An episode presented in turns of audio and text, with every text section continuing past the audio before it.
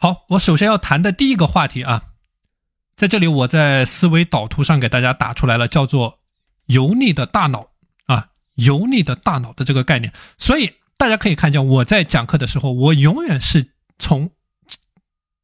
一个话题的最底层的逻辑、最底层的架构讲啊。那今天我们结合着这个学员的问题，谈如何去高效用脑的话题。那么在这里，大家要注意到。你要做到，你每天时间管理的过程当中能够高效的用脑，那么首先你是要把你个人的精力管理的这个话题给做起来的啊，精力管理的这个话题给做起来的。所以我给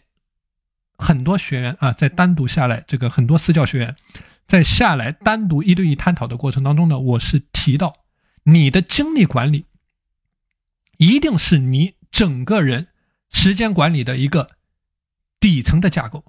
啊，底层的架构，你要把你每天的时间管理给做好，一定是有这种精力管理作为支撑，但不是说你的精力管理能做好，你的整个人的时间管理就能够做好，而是说你的精力管理如果说做不好，你的时间管理肯定是做不好啊。所以今天谈到高效用脑的这个话题，一定是离不开你每天的饮食的管理。啊，你对于你大脑的健康的一个把握，你要首先有这样的一个精力管理作为支撑，你才能够更好的在你具体的方这个方法上、方案上啊，才能够更好的去实现用脑。所以今天我给大家谈的第一个话题叫做油腻大脑的一个概念。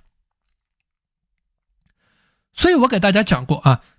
大脑这个器官呢，它本身呢，你可以把它理解为一个非常油腻的器官。啊，它是需要大量的脂质的，脂质啊，就脂肪啊，脂质。就说你身体上除了你的脂肪组织，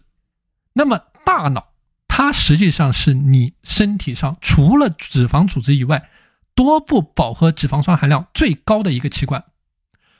我们知道这个多不饱和脂肪酸它包括两种啊，主要包括两种，第一个叫做欧米伽三，第一个二个叫做欧米伽六啊。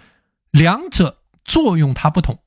但是它不能够实现相互的转换啊！这两者它是处在一个竞争的关系，所以我们讲到在你饮食管理的过程当中，为什么说一定要去摄入足够的欧米伽三啊？同时你要去保持这种欧米伽三和欧米伽六的平衡。保护好你大脑的健康，是你能够做到高效用脑的一个前提和基础。所以我谈到你要减少可能摄入欧米伽六的油脂。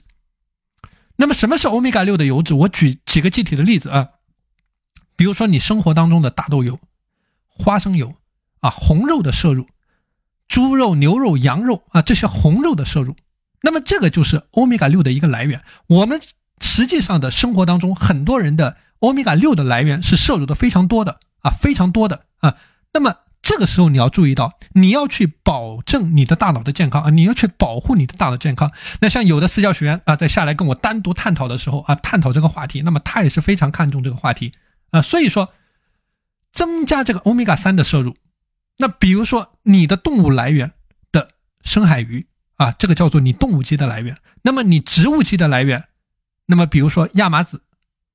这个奇亚籽、核桃啊，这些都是非常好的植物来源的欧米伽三的摄入啊。另外一些卵磷脂、磷脂类的食品啊，我们知道这个磷脂酰丝氨酸啊，叫做 PS 这个成分，它是有助于你的记忆力的提升的啊。所以这个是饮食的方面，如何去保证一个你大脑的健康。另外一个话题是我给很多学员所谈到的一个运动的习惯。啊，像我们有的学员这个运动的习惯啊，做的非常的好。那么我的这个有一位私教学员，要跟着我，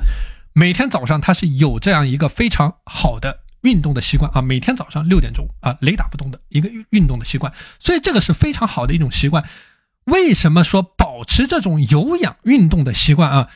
同久坐不动的人相比，经常的这种运动，特别是有氧的运动啊。大家注意，这个有氧的运动和无氧的运动能给你身体带来的好处和你身体带来的效果，它是不一样的。有氧的运动能够让你在长期的记忆、你的推理的能力、你解决问题的能力、你的注意力，特别是你专注力管理这个话题，能够获得提升。所以我在之前给大家讲这个运动和大脑之间关系的时候啊，我也是引用了啊这个比较前沿的科学研究给到大家的啊这样的一个分享或者说一个指南性的意见。那么，当你在进行不同形式的有氧的运动的时候，不同的频率、不同的强度的有氧运动的时候，它能够对你大脑的物理结构是产生改变的，它能够增加你大脑海马体当中的容量啊，增加你大脑海马体当中的。这个神经突触的相互连接，就说你的大脑的这个组织变得越来越肥，那么这里面的神经递质传导的速度变得越来越快啊！我之前给大家引用了这个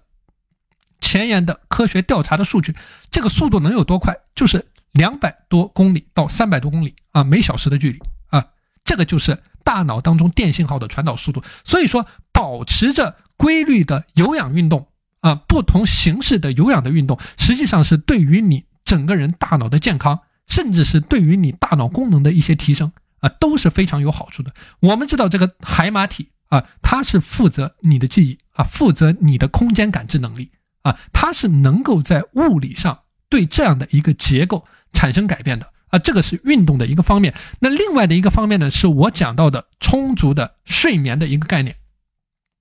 所以今天这节课开篇的时候，我我是给大家分享了啊，我们好几位学员都存在着啊最近这个发烧的一个情况。那么最近这个发烧的情况呢，也是影响到了我们的学员的睡眠的质量。那像有一位学员啊，在周四还是周五的时候给我给我反馈到，因为这个发烧的情况啊，然后是晚上是没有办法入睡啊，严重的睡眠的拖延。所以一旦你出现了这种严重的睡眠拖延，那对于你整个人的记忆力也好，对于你整个人的注意力也好啊，对于你整个人的情绪思维也好，它都是一个有损害的概念在里面。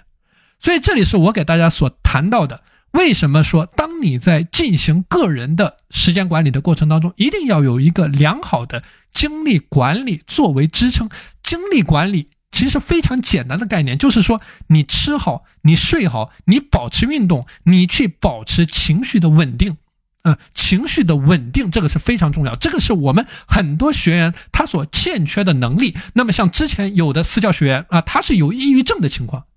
有抑郁症的情况，啊，因为这种抑郁症的情况，他是没有办法去保持一种有效的执行、有效的坚持，这个就是一种情绪不稳定的一种。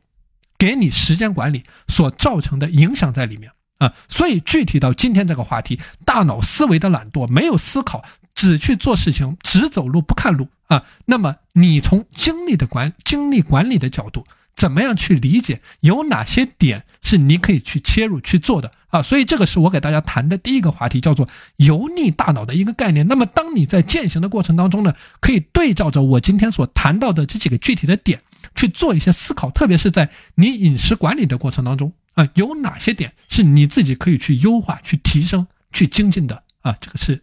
今天给大家谈的第一个点，叫做油腻的大脑的一个概念。